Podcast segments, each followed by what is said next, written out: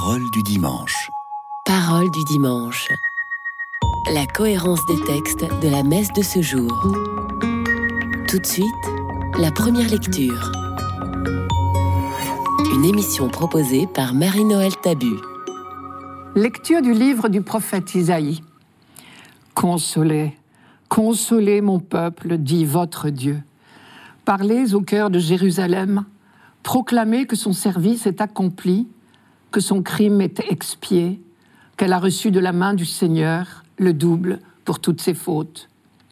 Une voix proclame Dans le désert, préparez le chemin du Seigneur, tracez droit dans les terres arides une route pour notre Dieu, que tout ravin soit comblé, toute montagne et toute colline abaissée, que les escarpements se changent en plaine et les sommets en larges vallées.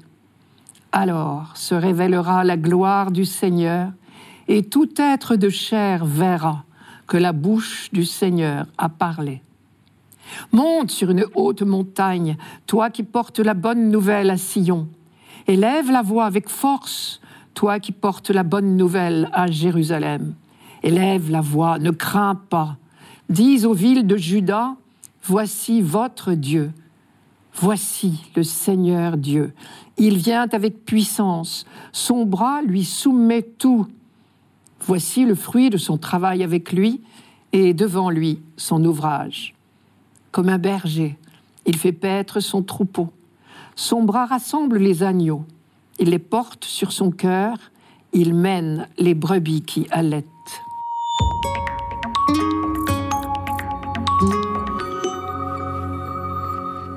C'est ici que commence l'un des plus beaux passages du livre d'Isaïe. On l'appelle le livret de la consolation d'Israël, puisque vous avez entendu ces premiers mots Consolez, consolez mon peuple, dit votre Dieu. Cette phrase, à elle seule, est déjà une bonne nouvelle extraordinaire, presque inespérée, pour qui sait l'entendre. Car les expressions mon peuple, votre Dieu, sont le rappel de l'alliance. Or, c'était la grande question des exilés. Pendant l'exil à Babylone, c'est-à-dire entre 587 et 538 avant notre ère, on pouvait se le demander. Dieu n'aurait-il pas abandonné son peuple? N'aurait-il pas renoncé à son alliance? Il pourrait bien s'être enfin lassé des infidélités répétées à tous les niveaux. Tout l'objectif de ce livret de la consolation d'Isaïe est de dire qu'il n'en est rien. Dieu affirme encore, vous serez mon peuple et je serai votre Dieu, ce qui était la devise, ou plutôt l'idéal de l'alliance.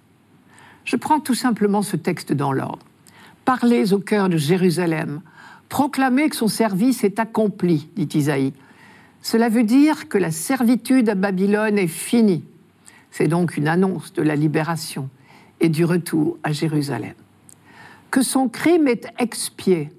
En hébreu, littéralement, expié veut dire couvert, au sens de recouvert par le pardon de Dieu. Qu'elle a reçu de la main du Seigneur le double pour toutes ses fautes. Il faut savoir que d'après la loi d'Israël, un voleur devait restituer le double des biens qu'il avait volés. Par exemple, deux bêtes pour une. Parler au passé de cette double punition, c'était donc une manière imagée de dire que la libération approchait, puisque la peine était déjà purgée. Ce que le prophète ici appelle les fautes de Jérusalem, son crime, ce sont tous les manquements à l'alliance, les cultes idolâtres, les manquements au Shabbat et aux autres prescriptions de la loi, et encore les nombreux manquements à la justice, et plus grave encore que tout le reste, le mépris des pauvres. Le peuple juif a toujours considéré l'exil comme la conséquence de toutes ces infidélités, car à l'époque on pensait encore que Dieu nous punit de nos fautes. Une voix proclame dans le désert, préparez le chemin du Seigneur. Déjà, une fois dans l'histoire d'Israël, Dieu a préparé dans le désert le chemin qui menait son peuple de l'esclavage à la liberté, traduisez de l'Égypte à la terre promise.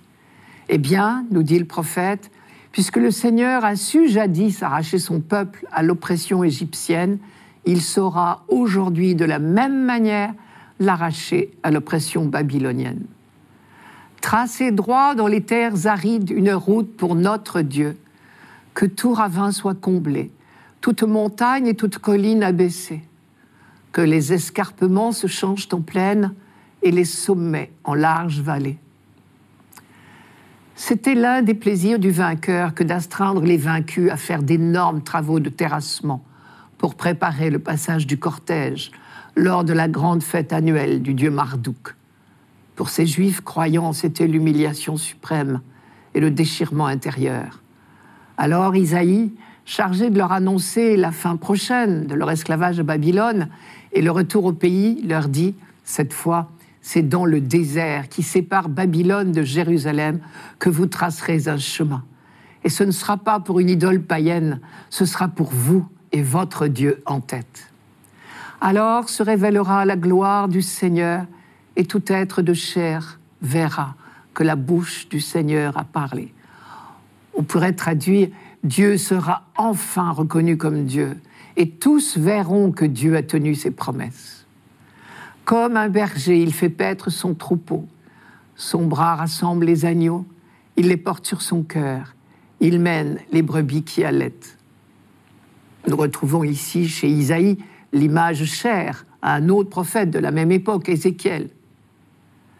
Ce texte, dans son ensemble, résonnait donc comme une extraordinaire nouvelle aux oreilles des contemporains d'Isaïe au VIe siècle avant Jésus-Christ.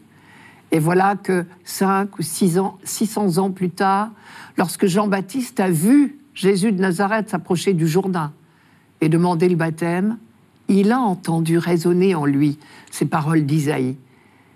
Et il a été rempli d'une évidence aveuglante. Mais le voilà, celui qui rassemble définitivement le troupeau du Père. Le voilà, celui qui va transformer les chemins tortueux des hommes en chemins de lumière. Le voilà, celui qui vient redonner au peuple de Dieu sa dignité. Le voilà, celui en qui se révèle la gloire, c'est-à-dire la présence du Seigneur. Fini le temps des prophètes. Désormais, Dieu lui-même est parmi nous.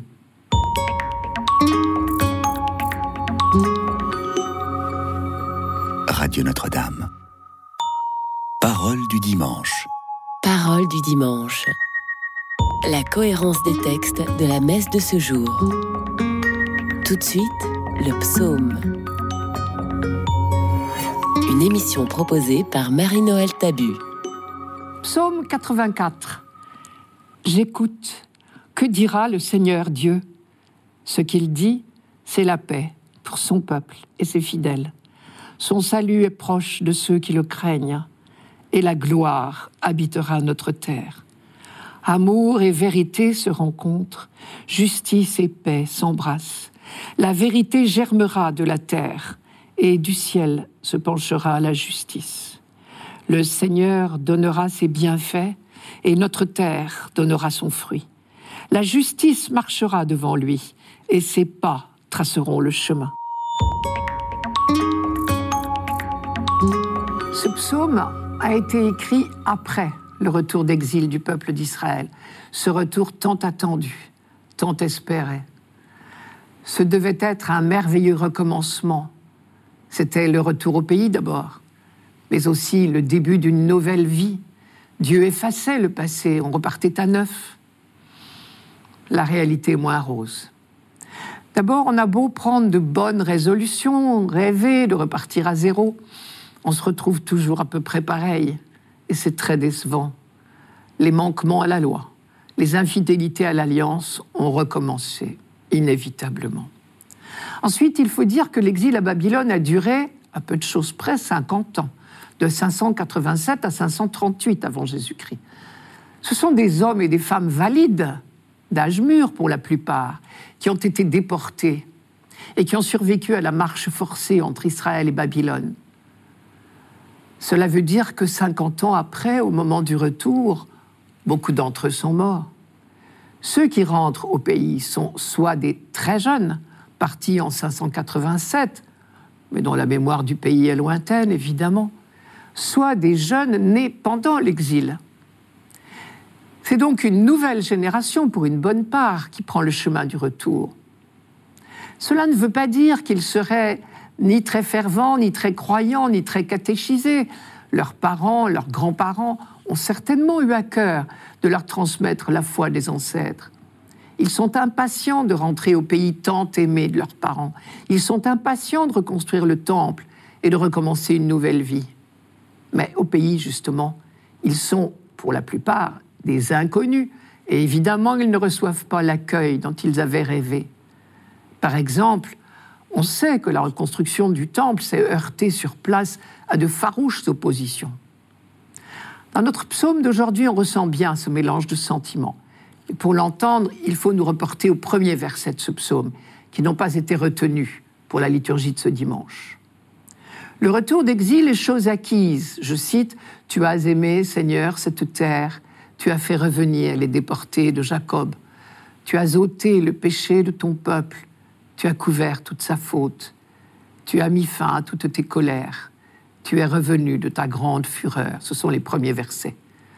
Mais pour autant, puisque les choses vont mal encore, on se demande si Dieu ne serait pas encore en colère. Je vous cite un autre verset. Seras-tu toujours irrité contre nous?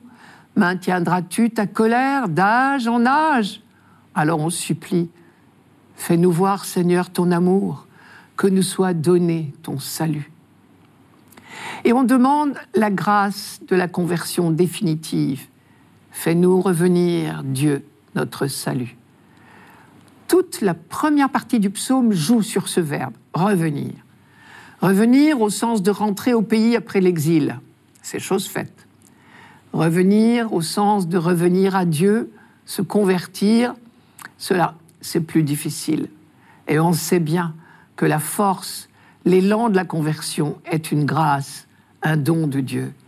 Une conversion qui exige un engagement du croyant. J'écoute, que dira le Seigneur Dieu? Écouter, en langage biblique, c'est précisément l'attitude résolue du croyant, tourné vers son Dieu, prêt à obéir au commandement, parce qu'il y reconnaît le seul chemin de bonheur tracé pour lui par son Dieu. Ce qu'il dit, c'est la paix pour son peuple et ses fidèles.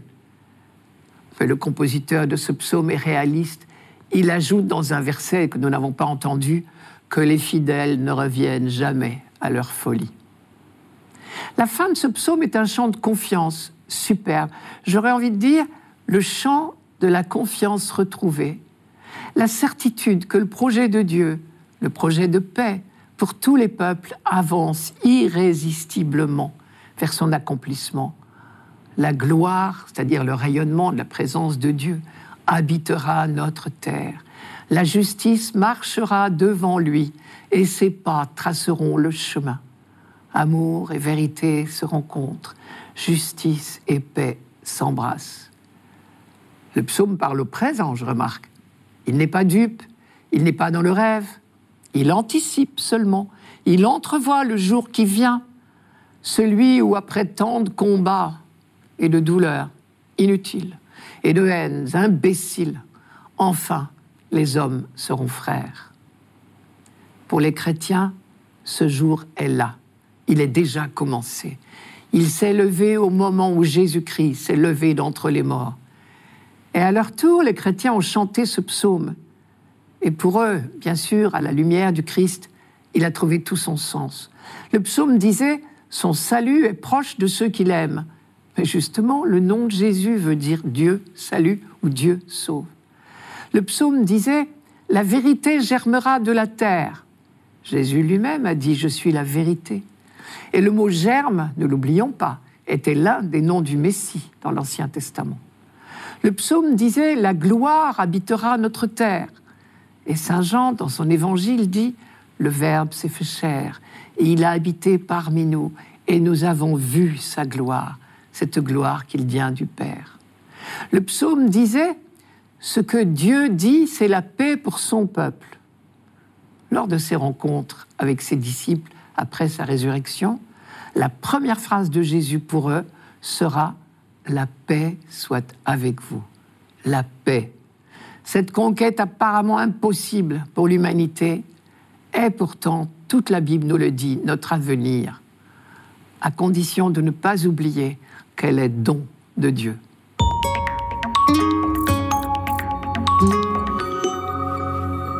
Radio Notre-Dame. Parole du dimanche. Parole du dimanche. La cohérence des textes de la messe de ce jour. Tout de suite, la deuxième lecture. Une émission proposée par Marie-Noël Tabu. Lecture de la deuxième lettre de Saint Pierre apôtre. Bien-aimé, il est une chose qui ne doit pas vous échapper. Pour le Seigneur, un seul jour est comme mille ans, et mille ans sont comme un seul jour. Le Seigneur ne tarde pas à tenir sa promesse, alors que certains prétendent qu'il a du retard. Au contraire, il prend patience envers vous, car il ne veut pas en laisser quelques-uns se perdre, mais il veut que tous parviennent à la conversion. Cependant, le jour du Seigneur viendra comme un voleur. Alors les cieux disparaîtront avec fracas, les éléments embrasés seront dissous, la terre, avec tout ce qu'on fait ici-bas, ne pourra y échapper. Ainsi, puisque tout cela est en voie de dissolution, vous voyez quels hommes vous devez être, en vivant dans la sainteté et la piété, vous qui attendez, vous qui hâtez l'avènement du jour de Dieu, ce jour où les cieux enflammés seront dissous, où les éléments embrasés seront en fusion. Car ce que nous attendons, selon la promesse du Seigneur, c'est un ciel nouveau et une terre nouvelle où résidera la justice. C'est pourquoi, bien-aimés, en attendant cela, faites tout pour qu'on vous trouve sans tache ni défaut dans la paix.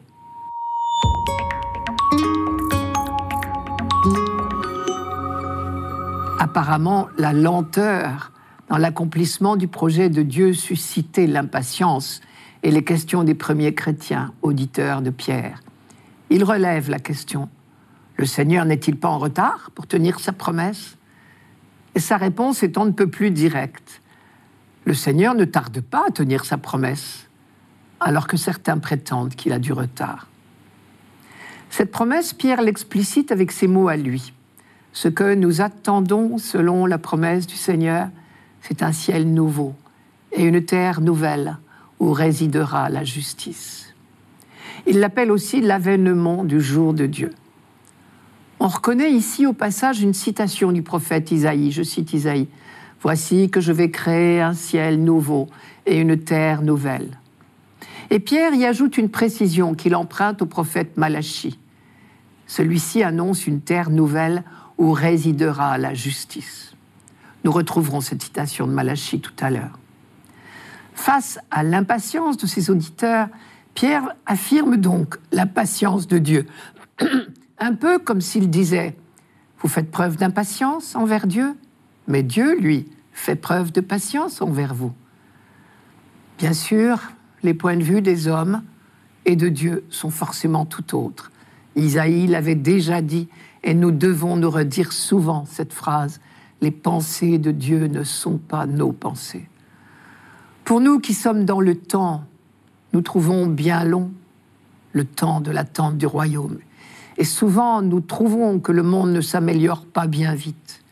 Dieu, lui, patiente, parce que, dit Pierre, il veut que tous parviennent à la conversion. Il ne veut pas en laisser quelques-uns se perdre manière de réaffirmer encore une fois que le projet de salut de Dieu concerne l'humanité tout entière. Mais il est important de le noter, Pierre dit, le Seigneur patiente avec vous. C'est peut-être la phrase la plus importante de ce passage. Non, Dieu ne tarde pas à accomplir sa promesse, mais il attend avec patience notre contribution à son projet. Ce qui veut dire deux choses. Premièrement, Dieu a trop de respect pour notre liberté pour nous faire entrer de force dans son royaume. Donc, il patiente. Deuxièmement, et c'est une annonce incroyable, Dieu nous propose de prendre notre part dans la réalisation de son projet de sauver tous les hommes. Il est en notre pouvoir de hâter le jour de Dieu. Je reprends le texte d'Isaïe que je citais tout à l'heure. Et c'est encore plus beau que ce que nous croyons. Je cite, Voici, je vais créer un ciel nouveau et une terre nouvelle. Soyez dans la joie exultez sans fin, car je vais recréer Jérusalem pour qu'elle soit exultation et que son peuple devienne joie. J'exulterai en Jérusalem, je trouverai ma joie dans mon peuple. Ce qui nous est proposé, c'est de travailler pour l'enthousiasme et l'exultation de nos frères. Voilà qui donne sens à notre vie et devrait nous redonner du courage.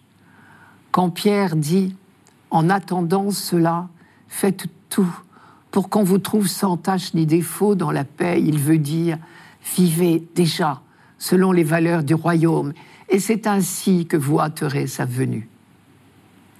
Au milieu de notre passage, Pierre décrit dans des termes impressionnants cette venue du jour de Dieu. On y reconnaît une annonce célèbre du prophète Malachie. Je vous la donne. Voici que vient le jour du Seigneur, brûlant comme la fournaise. Tous les arrogants, tous ceux qui commettent l'impiété seront de la paille. Le jour qui vient les consumera, dit le Seigneur de l'univers. Il ne leur laissera ni racines ni branches. Mais pour vous qui craignez mon nom, le soleil de justice se lèvera. Il apportera la guérison dans son rayonnement. Malachie chapitre 3. Cette description du soleil de justice ne doit pas nous inquiéter, au contraire. Comme toujours, ce jugement annoncé ne coupera pas l'humanité en deux, comme si certains étaient entièrement bons et les autres entièrement mauvais. Il n'y a pas d'homme complètement méchant ou complètement arrogant. A en chacun de nous un peu d'arrogance et de méchanceté. C'est cela qui disparaîtra en un clin d'œil, brûlé dans le feu de l'amour de Dieu. Seules subsisteront les semences du royaume. Le soleil de justice les fera germer. Voilà pourquoi Pierre a complété la citation d'Isaïe. Nous attendons un ciel nouveau et une terre nouvelle où résidera la justice. Et c'est pour cela aussi que Pierre peut dire tranquillement à ses interlocuteurs, faites tout pour qu'on vous trouve sans tâche ni défaut dans la paix. Nous n'avons rien à craindre d'un soleil qui apporte la guérison dans ses rayons.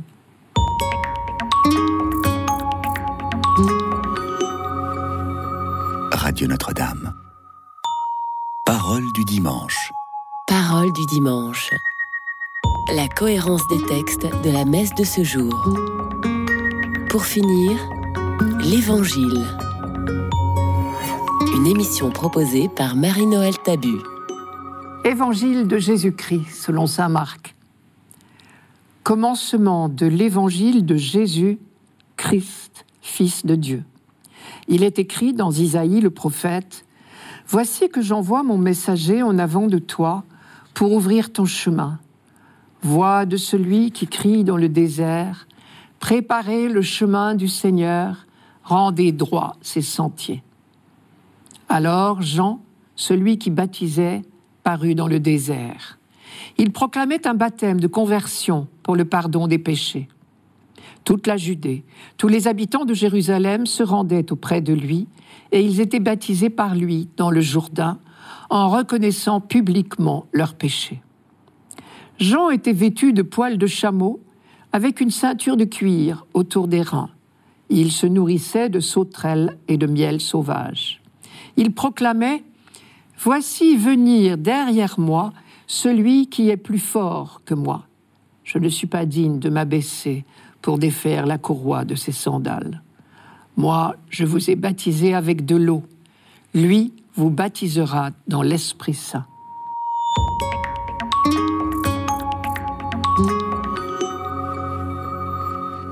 Commencement de l'Évangile. Il faudrait entendre cette expression dans toute sa force, au sens de grande nouvelle. Une grande nouvelle qui serait excellente. Étymologiquement, c'est exactement le sens du mot évangile.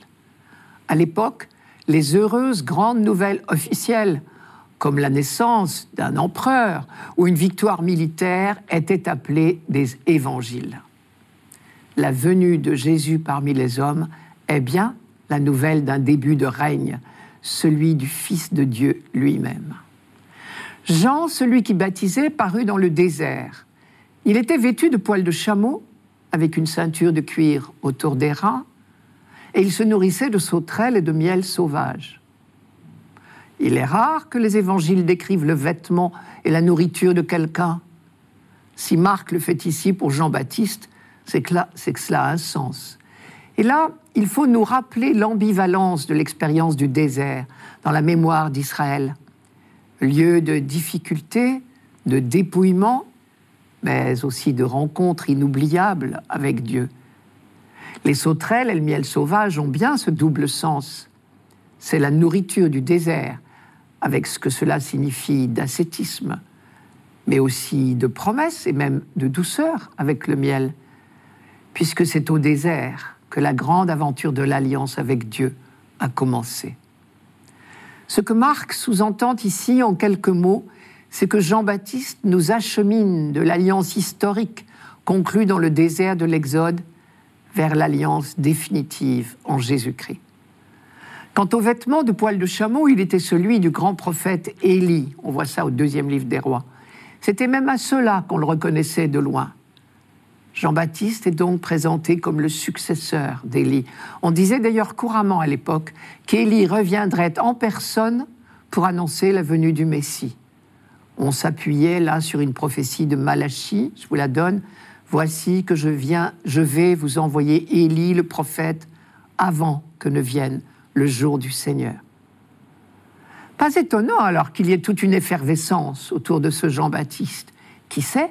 C'est peut-être Élie est revenu. Cela voudrait dire que l'arrivée du Messie est imminente. Entre parenthèses, cette effervescence prouve en tout cas que l'attente du Messie était vive au temps de Jésus. Les foules accourent donc autour de Jean-Baptiste, nous dit Marc. Mais lui ne se laisse pas griser par son succès.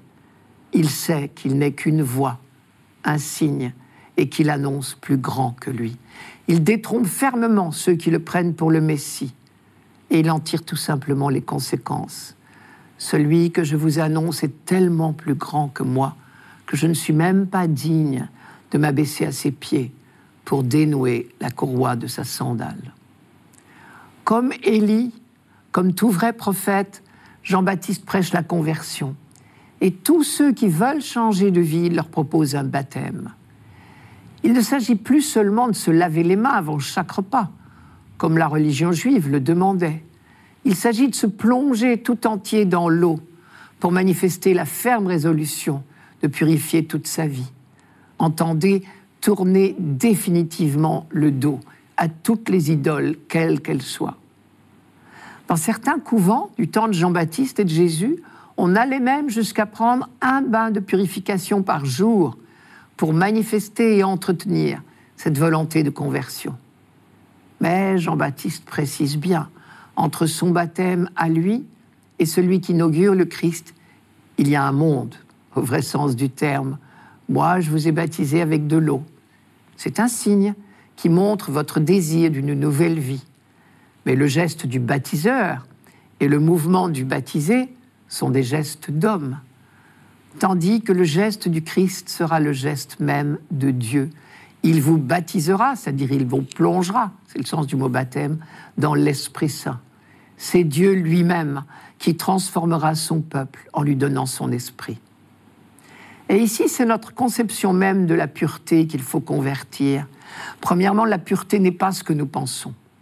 Spontanément, nous pensons pureté en termes d'innocence, une sorte de propreté spirituelle, et la purification serait alors de l'ordre du nettoyage, en quelque sorte, comme si on pouvait laver son âme.